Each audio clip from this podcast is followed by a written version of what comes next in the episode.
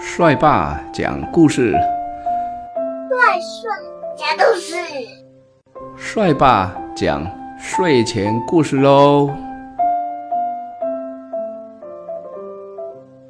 快乐王子与小燕子，在很久很久以前，有一只燕子，它连续飞了七个国家，现在。他体力不够了，决定留在原地休息一下。这只燕子现在飞到了巴黎，它找到了一个喷水池，可以一边喝水一边清理一下羽毛哦。喷水池的对面有一座高高的雕像，这雕像有一个名字，叫做快乐王子。快乐王子看起来金光闪闪，因为他的披风是用黄金做的，他的眼睛是蓝色的，是两颗明亮的蓝宝石做成的，手中的宝剑还闪烁着一颗红色的宝石哦。小燕子决定飞到快乐王子的脚边休息一下，突然，咚！滴了一滴水，掉在燕子的头上。他抬头看了一下，奇怪，天上明明一朵云也没有，怎么会有一滴水呢？而且月光那么明亮，看起来也不像在下雨啊。嗯，怎么会有水滴下来呢？奇怪，巴黎的天气呢，实在是让人家猜不透。没过多久。又滴了一滴大水珠，咚一声，弄湿了燕子的羽毛。他想，既然在这个雕像底下会被水滴到，那还是换个地方吧。就在燕子打开翅膀要飞走的时候呢，咚，又掉了一滴水珠下来了。他抬头再仔细的一看，啊！快乐王子的眼睛湿湿的，月光下的快乐王子怎么看起来很难过呢？啊，小燕子就问：“你怎么了？”快乐王子说：“我住在这个城市里，看着很多有钱的人吃的很好，穿的很好，但是在很远的一个地方有一间。”破破烂烂的房子，一个很穷很穷的妈妈，辛辛苦苦的帮别人缝衣服，灯光好暗好暗哦，她的手被针戳到了，好痛啊！他的儿子躺在床上发高烧，可是没有钱看病。快乐王子。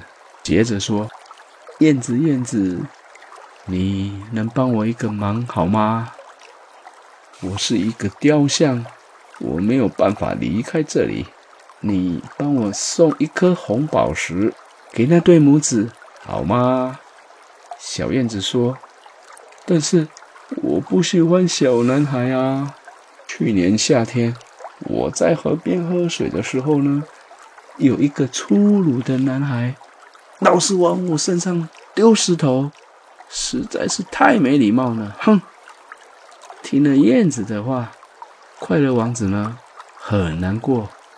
小燕子哦，心里觉得不太忍心，便说：“好吧，我可以陪你一天，当你的邮差，帮你运送红宝石吧。”于是，燕子摘下了王子的红宝石。咻咻咻咻，很快的就飞到了母子家里。把任务完成以后，小燕子又飞回到快乐王子的身边，跟王子说：“虽然巴黎的天气很冷，不过我现在觉得很温暖哦。”快乐王子笑了，他跟燕子说：“那是因为小燕子你做了一件好事哟。”第二天到了，快乐王子请求燕子再陪他一夜，只是呢，燕子的朋友还在等他。小燕子恐怕没有办法再待一天喽。快乐王子有一点伤心难过，因为在不远的阁楼里住着一位才华洋溢的作家。这位作家家徒四壁，很久没有好好吃一顿饭了，所以他的头发像稻草一样的干燥。身体呢，瘦的跟纸片一样，但只要谈到写作，一双眼睛便张得大大的，相当有精神呢。这个年轻作家正在完成一本很伟大的书哦。小燕子知道以后，就问快乐王子说：“这么努力上进的人，要不要我送一颗红宝石给他？”快乐王子说：“是啊，是啊，但我只剩下蓝宝石了。小燕子啊，你帮我把这个宝石拿去给他吧。”可是小燕子不想这么做，因为啊，拿走了蓝宝石，快乐王子的眼睛就什么都看不到了哟。王子对小燕子说：“你听我说，赶快把蓝宝石送给作家吧。”小燕子没有办法，只好照办。第三天晚上，小燕子向快乐王子道别。小王子请求燕子再陪他最后一天，因为在广场前有一个卖火柴的小女孩，她的火柴呢，一不小心掉到水里喽。如果她没有赚到钱，回家会被爸爸骂的。她需要王子的蓝宝石。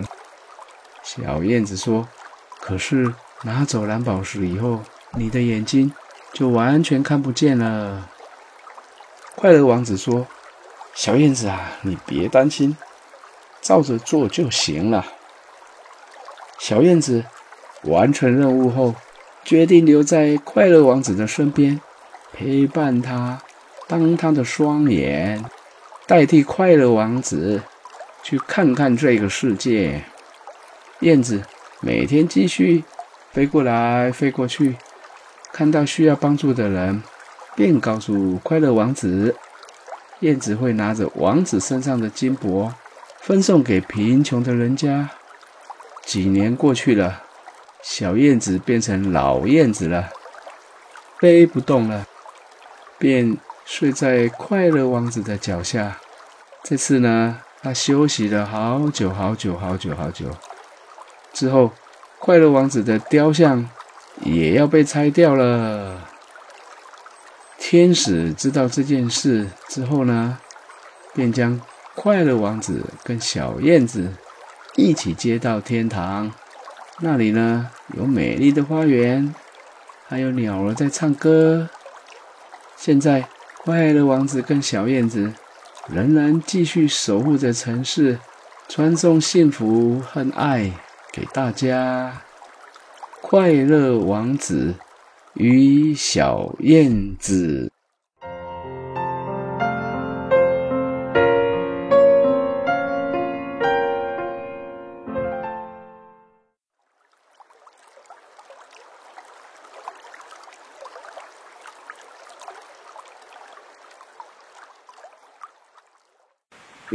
仙子，小朋友，你知道吗？每一朵云的上面都住着一个云仙子，他们就住在云朵里，随着云朵在天空中飘啊飘啊飘。当两朵云相遇的时候，云仙子会互相挥挥手，有时候他们也会互相拜访，跳到另一朵。别的云里和其他的云仙子聊天，一起玩耍，但是在自己的云朵要飘走以前，就要赶快回来。如果云仙子没有回到自己的云朵，等太阳下山以后，云仙子就会被月光女神带回月宫，等三天以后才能再回到云朵上面。有些胆子大、爱冒险的云仙子，喜欢玩一种游戏。他们故意等自己的云朵飘远了，才用力的跳回去，很惊险的回到自己的云朵。大部分的云仙子都不会这样玩，因为这样子实在太危险了，一不小心就会直接坠落到凡间。云仙子虽然有翅膀，但是不会飞。一旦坠落到凡间，如果天黑之前没有回到云朵上，等太阳一下山，云仙子的翅膀就会破碎，失去云仙子的身份，永远的留在凡间和人类一起生活。那一天，就是有这样一个顽皮的云仙子，她的名字叫做 Cindy，她来不及跳回自己的云朵。就这样，从云朵间直接掉了下来。掉下来的途中，虽然有好多云仙子伸手想要拉住它，却差点儿掉下去了。最后，它掉落在山上一座农场的屋顶上，然后又从屋顶上滑下来，跌坐在地上。辛迪站起来以后，拍拍身上的灰尘，抬起头。想要找他的云朵，只看见他的云朵正慢慢的向太阳下山的地方飞走了。身体好着急，眼看着太阳就要下山了，他若回不去，那该怎么办呢？身体张开翅膀，试着想要飞起来，但是云仙子那副像蝴蝶一样漂亮却毫无力气的翅膀。任凭他怎么拍动也飞不起来。这个时候辛迪开始感到害怕，想到从此以后要失去翅膀，留在凡间，没有朋友，没有云朵，不由得呃蹲在地上，大声的哭了起来。等他哭够了，抬起头来擦眼泪的时候，才发现眼前站着一个男人和一个和他一样大小的小女孩。小女孩是农场的主人，名字叫做艾玛。旁边那个男人就是他的爸爸，也就是农场主人。他们本来在农场草地上牧羊，看到 Cindy 从天而降，还有着一双漂亮翅膀，完全的吓呆了。直到看到 Cindy 蹲在地上大哭，才敢走过来看一看。Cindy。一边擦眼泪，一边把他掉下来的原因告诉艾玛和他的爸爸。说完呢，又忍不住大哭了起来。辛迪呢，好后悔自己为什么要那么的顽皮，现在回不了他的云朵了，该怎么办呢？艾玛看了很不忍心，于是就和爸爸商量好，怎么帮助辛迪回到云朵上。农场呢？所在的这个山并不高，从来没有云朵从这里经过。艾玛想到，对面那座山很高，也许有个机会可以遇到云朵，那么 Cindy 就可以回家了。但是对面的山那么远，要怎么过去呢？农场里有一部小货车，是他们上山下山的交通工具。如果现在就开车出发。应该可以在太阳下山以前到达山顶。到达山顶，等云朵一来，辛迪就可以回到天空了。商量好以后，艾玛的爸爸立刻就开着小货车，载着辛迪和艾玛往对面的山顶冲啊冲啊冲啊！好不容易到达山顶，正在担心没有云朵可以接走云仙子。竟然看见一朵云朝着他们飘了过来。原来月光女神已经知道了 Cindy 掉下去的消息，也看到了艾玛爸爸开车载 Cindy 往山顶来，就特别派了一朵云飘过来接他。Cindy 感激的一直向艾玛和他爸爸道谢，也请他们不要把云仙子的事告诉别人。免得云仙子的生活受到打扰，艾玛当然也答应他。两个人互相拥抱后，Cindy 就赶快跳到云朵里，重新回到天上。艾玛很遵守约定，从来不对别人讲起云仙子的事。现在她只要抬头看着天上的云，就会看到其中一朵云，有云仙子在对她挥挥手。云仙子。